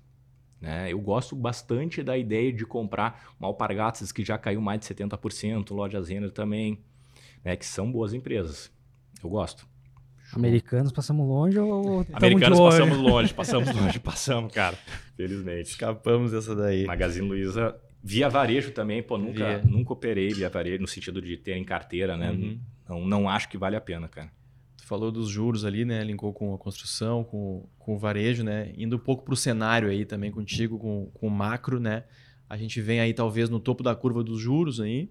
O pessoal tá ansioso aí pela Talvez o próximo próxima reunião do Copom já venha um corte aí em agosto, uhum. né? Então a tendência é que isso comece a, a baixar, daí começa aquelas especulações de bom, juros para baixo, bolsa para cima. Uhum. Queria saber como é que estão as perspectivas a respeito disso, ou se a bolsa já precificou, como é que tu está vendo aí esse, esses juros para baixo e as perspectivas da bolsa aí para esse ano, médio prazo, para os próximos anos também. Cara, eu eu entendo que a gente está passando por um excelente momento para comprar bolsa. Né? A janela que nós estamos agora, ela permanece muito interessante para comprar bolsa. É, é verdade que o mercado já está subindo um pouquinho. Se a gente for analisar os days mais longos ali, day 25, 27, 29, a gente já vê uma queda bem importante. Né? Então, o mercado precificando a queda nos juros também para um prazo mais longo, o que favorece a bolsa agora, certo? A bolsa já subiu sim, mas o, o potencial que ela tem, especialmente se ela conseguir romper algumas resistências importantes ali, cara, é gigantesco. Né? É gigantesco. Isso é uma coisa que eu, eu, eu venho falando há muito tempo. Até se a gente olhar indicadores fundamentalistas, estão muito interessantes, cara. Né? A, a grande parte das ações estão interessantes para comprar. E isso é uma sugestão de que o mercado está barato. Então, e é mais fácil ganhar dinheiro numa tendência do que num mercado lateral, né? Eu vejo dessa maneira. Então, se o mercado está com todos os indicativos, certeza a gente nunca tem, mas com todos os indicativos de que ele vai dar uma bela rasgada nos próximos meses, cara, esse, essa é a janela para entrar. É mais fácil, porque mesmo se o cara não, não, não tem ainda toda a expertise necessária para o mercado, ele consegue fazer dinheiro no mercado mais direcional, uhum. né? Que é o que o Ibovespa está prometendo para as próximas semanas. Vamos ver se vai dar certo.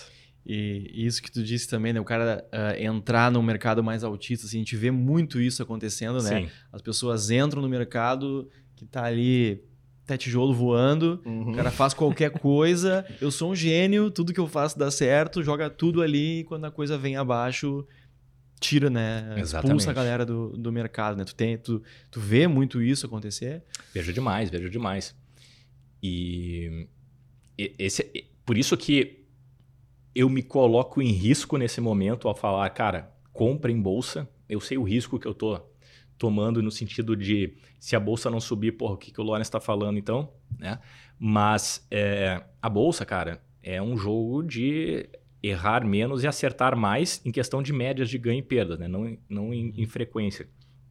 Então eu sei que agora o potencial do ganho da pessoa que entrar é maior do que o potencial da perda, pelo menos é, é o que tudo indica, certo? Então eu alerto as pessoas para entrar nesse momento porque, cara, depois que a bolsa, se a bolsa estourar e bater lá no 130, 40, 50, não adianta tentar comprar depois, né? É tentar abafar esse viés de retrospectiva que o ser humano tem em achar que o futuro próximo vai refletir o passado próximo e entender que não, é o contrário.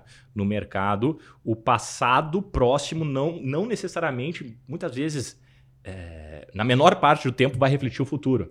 Né? Então, quando a gente tem um mercado que foi ruim, né? 2020 foi espetacular, mas desde então vem truncado, vem caindo e agora começa a dar os primeiros sinais de alta. Esse é o momento, cara. A gente já passou pelo pior, o mercado já deu sinais de que ele está revertendo, sinais robustos. Então, não, tamo, não, não estaríamos pegando fundo? Não, mas esse não é o nosso objetivo. Nosso objetivo é pegar uma parcela da alta. E essa parcela está, ao que tudo indica, está acontecendo agora. Uhum. Nessa época da pandemia ali, do circuit breakers, né, daquela loucura toda ali mais recente, né, nossa uhum. última grande crise ali, que, que tu estava fazendo naquele momento? Como é que foi para ti ultrapassar aquilo ali? Tu estava com teu público em volta de ti? O que, que rolou ali naquele primeiro, primeiro semestre ali, né, de, de 20? Foi tenso, cara. Foi bem tenso. Ali foi a, a, minha segunda passagem de Circuit Breaker, assim, foi... Só que foi violento porque eu acho que não, ninguém tinha pego tanto o Circuit Breaker uhum. num curto espaço de tempo, assim. E, e, cara, tava todo mundo, tu, tu sentia o ar da atenção das pessoas, assim, porque, pô, eu vi o meu patrimônio oscilando 30% para baixo, né? Em questão de um mês, acho que não deu isso. Então, assim, e eu tinha que passar ainda segurança, eu tinha que passar tranquilidade. Né? Eu falava em voz alta para os clientes e eu falava para mim também ao mesmo tempo ali, cara. segura. É o meme aquele da máscarazinha sorrindo assim, o cara chorando por trás. Né? Exatamente. Né? Então a gente tava ali, todo mundo no mesmo barco, né? Mas, é, de novo, o que, que eu fiz naquele momento foi falar o que eu estava fazendo para mim. Né? Então eu sabia que, cara, tem coerência nisso. Se não der certo, pelo menos a gente está junto. Sim. Né? E felizmente deu certo. Mas foi bem, bem, bem difícil. Né? A gente não conseguia nem operar o mercado. O mercado saía de leilão, entrava em leilão, abria já em circuit breaker. Teve dias que já abriu abaixo de 10%.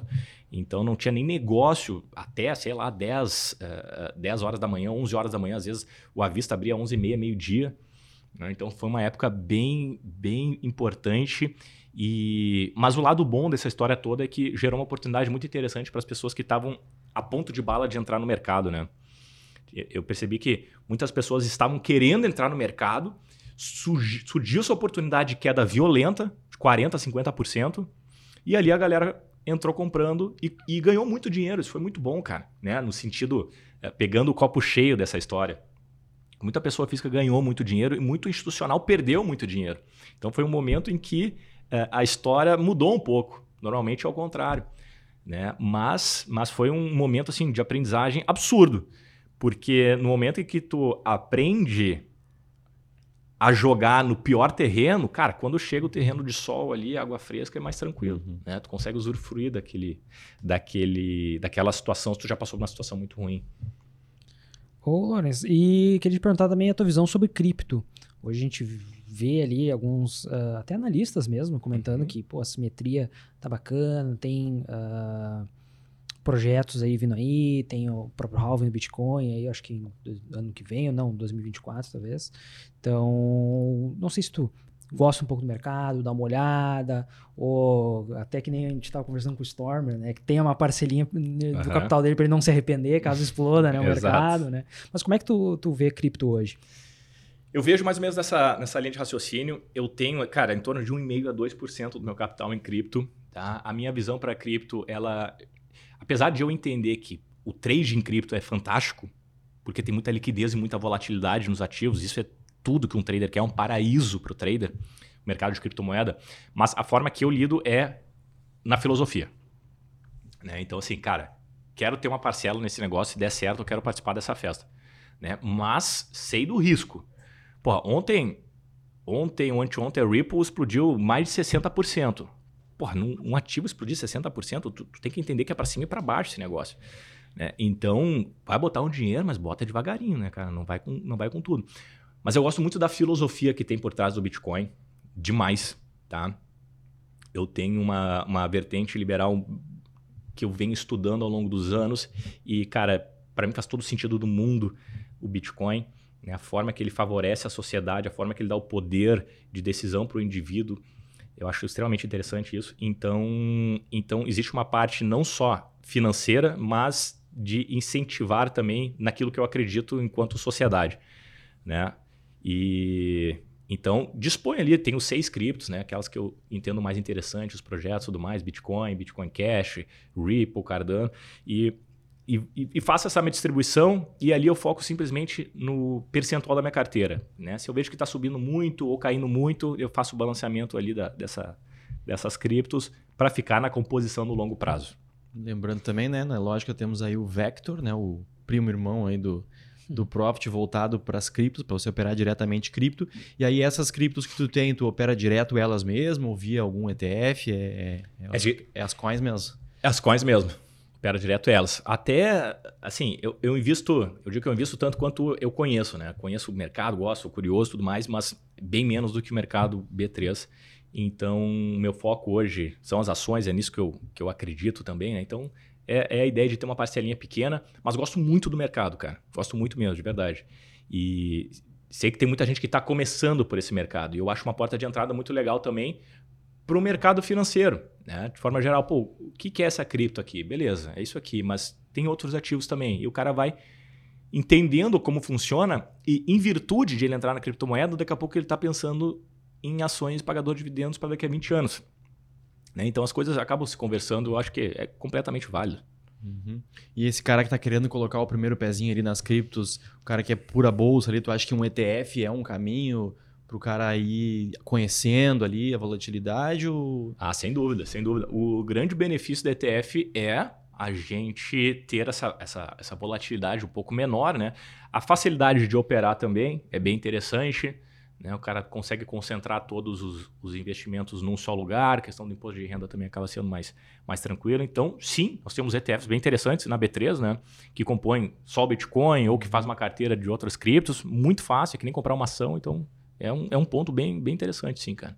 Beleza. É, até eu sou suspeito para falar, você tem uma posição aí em ETF de cripto, eu acho que eu, um pouco mais velho, já acho mais fácil. Assim, é, então, não, exatamente, mas, exatamente. Mas já operei bastante uh, cripto, né? Em algumas exchanges, na Binance, por exemplo, ali, né? uhum. né?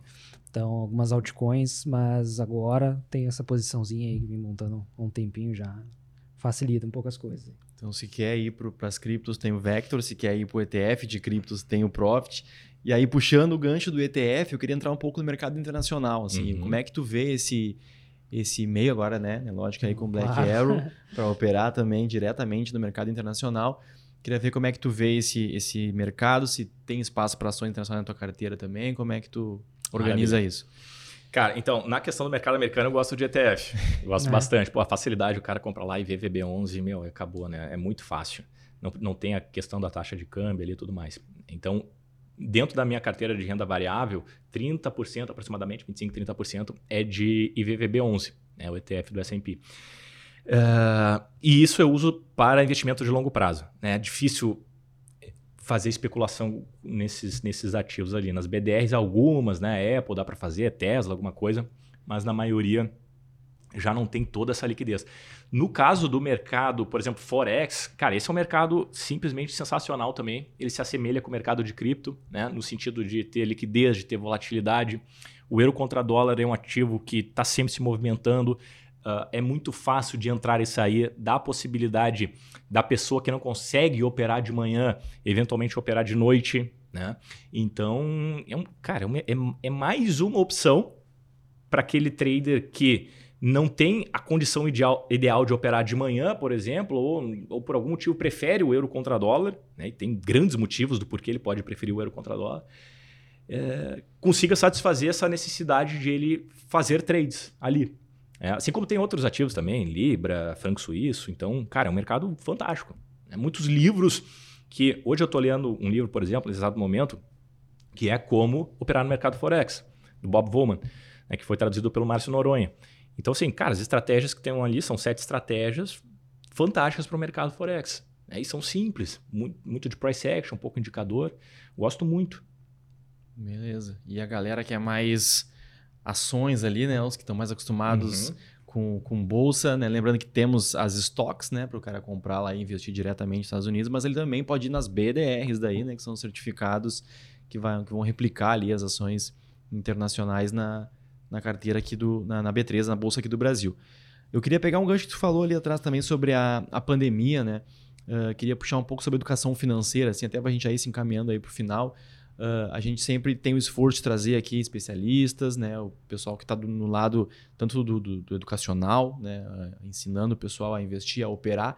Eu acho que isso é muito importante ter um profissional gabaritado do teu lado nesses momentos ruins também, né? uhum. né? Assim como você falou ali que de 2020 para cá teve uma, uma, alta ali quando a gente se beneficiou, eu acho que muita gente entrou ali em 2019 também, que foi uhum. quando bateu um milhão de, de CPFs na bolsa, né? Tava sendo muito fomentado midiaticamente a bolsa uhum. e veio a pandemia e botou todo mundo abaixo e muita gente foi expulsa do mercado ali e não, nunca mais, não quero mais saber. E com os, aos poucos, né, a coisa veio voltando e teve gente que não teve a oportunidade de se recuperar. Perfeito. Né? Então, até tomando a liberdade de trazer a minha experiência aqui, eu trabalhava dentro de escritórios de investimento nessa época, então eu tive a, a a, oportunidade, a sorte de ter profissionais me cercando que não, isso aí vai passar, calma, isso aí acontece, circuit breaker, parabéns, é o primeiro que tu vê, mas uh, isso vai voltar e foi muito importante, né, para me segurar ali no mercado nessa primeira grande crise e, e, e, chegar aqui até hoje. De repente, se eu tivesse totalmente alheio ali ao, a esse mundo, eu teria hum. saído fora, né?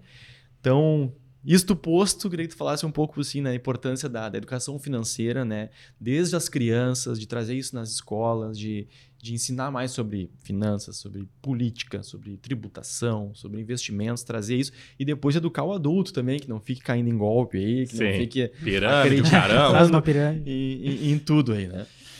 Cara, ah, assim, ó, eu acho que eu sou meio é, enviesado para falar nisso, né, naturalmente, mas eu acredito de fato que a liberdade financeira traz a liberdade de decisão para a vida da pessoa. No momento que ela entende como o jogo funciona, ela começa a jogar aquele jogo a favor dela e não o contrário. É, hoje no Brasil a gente tem muitas pessoas infelizmente, que não tem educação financeira necessária e acaba tomando decisões muito ruins, por exemplo, de estar do lado de quem paga a conta dos juros. Né? Então, pô, faz muito parcelado, por exemplo, as compras, pagam muito juros em cima das compras. Então, a gente fala muito de trade, né? mas trade é uma parte de todo esse mercado financeiro que é fantástico.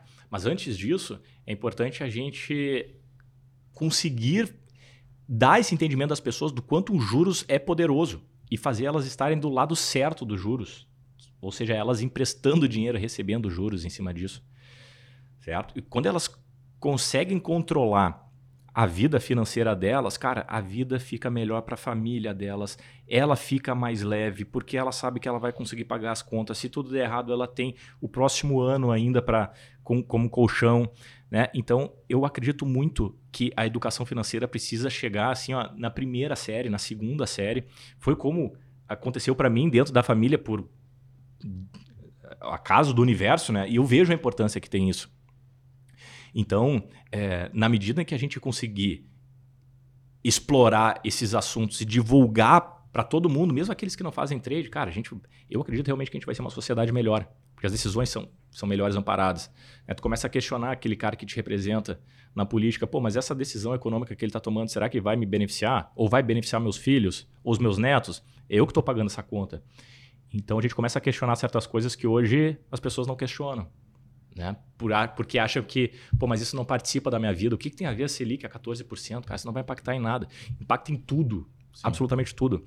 Então, ir atrás disso, né? Daqui a pouco, se tem alguém nos assistindo, pô, só tá no mundo de trade, cara, expande. Né? O mundo de trade é fantástico, eu amo ele, é, é, é, o meu core, é onde eu, eu nasci, eu tô hoje. Mas entender como funciona a economia, o sistema, é, é no meu entendimento, é o que te vai te fazer ficar livre, no final das contas, para o sistema jogar a teu favor. Boa. Cara, já quero começar a te agradecer, aí o tempo corre, a gente nem vê. É, muito obrigado aí pelos teus conhecimentos compartilhados aí, todo o teu tempo aí. Uh, quero deixar livre já aí para o Lionel se ele quiser falar mais algum tema aí que a gente não tenha abordado. Para ti também, se quiser abordar mais um tópico aí que tu acha interessante, importante, que a gente tenha passado batido. E também que tu fale depois suas redes sociais aí, tuas arrobas, para o pessoal acompanhar teu trabalho lá e continuar te, te acompanhando. Bem, lembrando que a gente vai deixar também tudo bonitinho aqui na descrição, né? Para facilitar para a galera, que a galera nos cobra, nos pede, então boa, já boa. deixa tudo prontinho. Mas, uh, Fabrício, só tenho que te agradecer. Acho que o teu papel no mercado é importantíssimo, assim, na parte da educação financeira, na parte até de uh, expor o lado positivo, assim, do trade, de ensinar a galera um trade objetivo, técnicas de análise. E fico feliz aí da parceria, que, que, que bom que tu aceitou o nosso convite para estar tá batendo esse papo aqui. Então, só tenho a te agradecer aí pelo papo de hoje. Obrigado. Pô, eu que agradeço, cara. Fantástico a conversa aqui. Uh, eu acho que nosso papel é realmente dar os pontos positivos e negativos para a galera, né? Para fazer o pessoal realmente entender isso.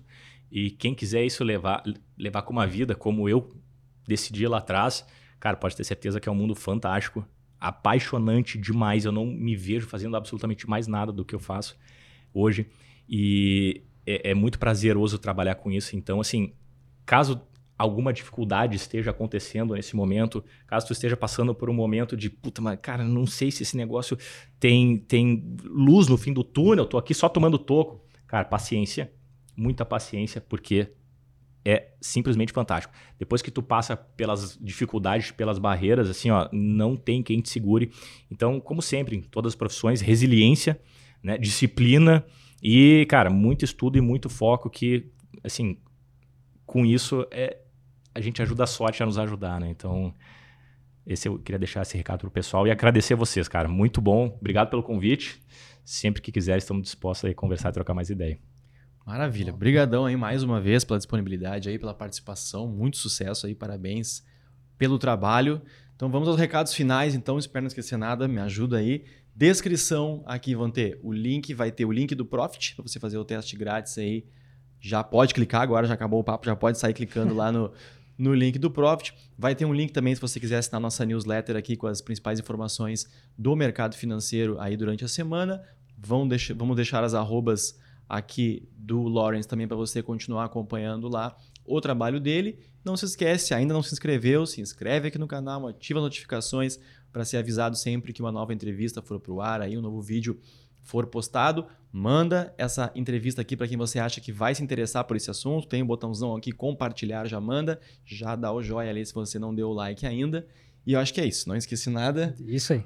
Vamos nessa então. Muito obrigado você também pela presença até aqui e até a próxima. Valeu.